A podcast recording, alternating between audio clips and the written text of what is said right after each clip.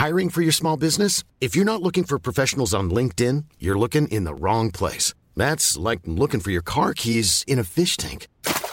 LinkedIn helps you hire professionals you can't find anywhere else, even those who aren't actively searching for a new job but might be open to the perfect role. In a given month, over 70% of LinkedIn users don't even visit other leading job sites. So start looking in the right place. With LinkedIn, you can hire professionals like a professional. Post your free job on linkedin.com slash people today. Bonjour, dans cet épisode, je vais vous expliquer comment tout obtenir ou presque, de votre manager. Je suis Gaël Châtelain-Berry, bienvenue sur mon podcast Happy Work, le podcast francophone le plus écouté sur le bien-être au travail. Et oui, manager son manager, c'est Alors certes, ce n'est pas toujours évident car nous avons un rapport à la hiérarchie depuis que nous sommes tout petits qui est compliqué. Nous avons parfois un petit peu peur de cette autorité et on peut se dire oula, mais si je demande, je risque de me faire rembarrer et ça, ce n'est jamais agréable. Et pourtant, si vous voulez connaître du bien-être au travail optimum, il est absolument fondamental d'oser demander à votre manager. Et quand je dis oser demander, ce n'est pas forcément que des augmentations de salaire. Cela peut être de demander plus de télétravail, de demander plus de flexibilité, bref, absolument tout. Il n'y a absolument aucune limite si vous appliquez une méthode que j'ai utilisée pendant des années quand moi-même j'étais en entreprise. Et en fait, il y a quatre étapes très simples. La première étape, et c'est sans aucun doute la plus importante, il faut comprendre les motivations principales de votre manager. Pourquoi est-ce que votre manager se lève tous les matins et vient travailler? Est-ce que c'est pour atteindre des objectifs? Est-ce que c'est pour le plaisir de manager? Parce qu'il adore manager Est-ce que c'est pour sa propre carrière? Et donc sa principale motivation va être de plaire à son propre management. Ça, ça peut exister également. Il est extrêmement important de comprendre cette motivation car on ne peut pas manager son manager de la même manière quel que soit le manager. Je dois bien avouer que dans ma carrière, le plus simple à manager comme manager, ce sont les managers orientés résultat. Et en fait, cela s'explique par la deuxième étape. La deuxième étape, c'est une fois que vous comprenez les motivations de votre manager, de mettre en perspective votre demande avec ces objectifs-là. Je vous explique. Par exemple, si votre manager est uniquement motivé à l'idée de briller dans les yeux de sa propre hiérarchie si vous allez le voir en disant voilà, moi je veux être augmenté, lui va vous demander pourquoi. Et que vous répondez parce que ça risque d'être un peu court. Par contre, si vous allez le voir en disant voilà, écoute, je parlais avec ton boss, donc son propre manager à la machine à café et on parlait de la grande démission et de l'importance de fidéliser. Et tu sais il se trouve que moi en ce moment bah, je suis un peu chassé par d'autres boîtes et que j'ai envie de rester très franchement. J'ai vraiment envie de rester. Il faudrait par contre remettre un petit peu mon salaire en phase oui, c'est une forme de manipulation, je vous l'accorde, mais je souhaiterais, et je l'ai déjà dit dans d'autres épisodes, mais je souhaiterais que ce mot manipulation ne soit plus diabolisé. Chez un kinésithérapeute, quand vous avez mal au dos, votre kinésithérapeute vous manipule. Là, il s'agit juste de mettre une demande en perspective avec les attentes de votre manager.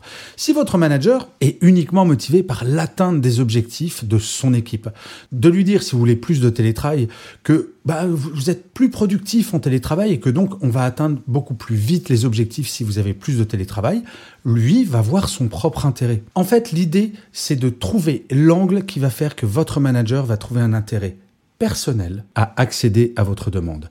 Alors oui, il y a des demandes qui sont plus ou moins complexes, notamment les demandes d'augmentation sont assez complexes parce qu'on ne peut pas tout obtenir tout le temps.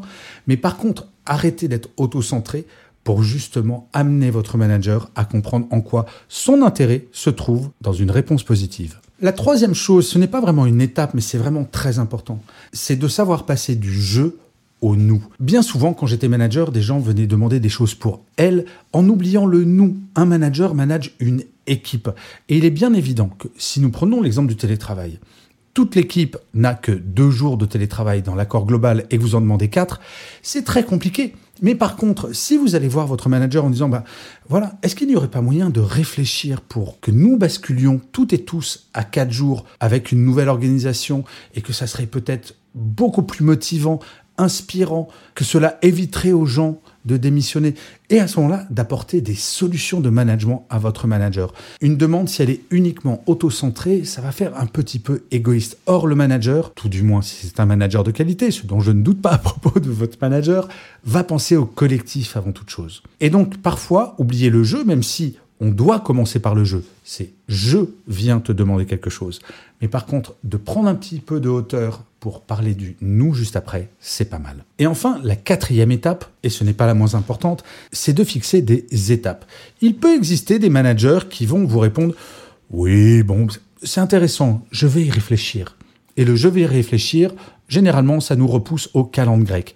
Par contre, en fin d'entretien ou dans un petit récapitulatif par email, juste après la réunion, en disant ben, voilà, merci pour cette réunion, j'ai bien noté que tu reviendrais vers moi à telle date. Il ne faut jamais sortir d'une réunion où vous avez une demande sans avoir de deadline, sans mettre forcément la pression, mais de dire bah, voilà, quand est-ce que tu penses pouvoir me faire un premier retour sans que ça soit une réponse définitive, mais en tout cas, à partir de quand penses-tu que nous allons pouvoir avancer? Je vous assure que cette méthode, je l'ai appliquée pendant quasiment toute ma carrière. Et cela fonctionne. Et vous savez pourquoi? Parce qu'à partir du moment où vous mettez vos demandes personnelles dans une perspective globale, mais surtout une perspective qui va dans l'intérêt et la motivation de votre manager, il vous écoutera ou elle vous écoutera toujours. L'idée est de toujours penser positif, de penser dans l'intérêt de l'entreprise, car, et nous en avons de plus en plus conscience en ces périodes de grande démission et de quiet quitting, quelle est la première richesse en entreprise. C'est vous, les salariés. Et donc, vous avez le droit de vous valoriser, vous avez le droit de demander quelque chose. Le manager a le droit de vous dire non, bien entendu. Mais il faudra que, à ce moment-là, le manager argumente de la même manière pour que vous compreniez que ce n'est pas contre vous, mais que il peut y avoir un contexte économique, un contexte global que vous ne connaissez pas. Mais il s'agit véritablement de libérer la parole et de faire en sorte que, in fine, tout le monde puisse être bien dans ses baskets. Je vous remercie mille fois d'avoir écouté cet épisode de Happy Work ou de l'avoir regardé si vous êtes sur YouTube. N'hésitez surtout pas à vous abonner sur votre plateforme préférée, à laisser des commentaires, à partager cet épisode autour de vous. C'est comme cela que Happy Work durera encore très longtemps et en plus, de vous à moi, ça me fait super plaisir. Je vous dis rendez-vous à demain et d'ici là, plus que jamais, prenez soin de vous. Salut les amis.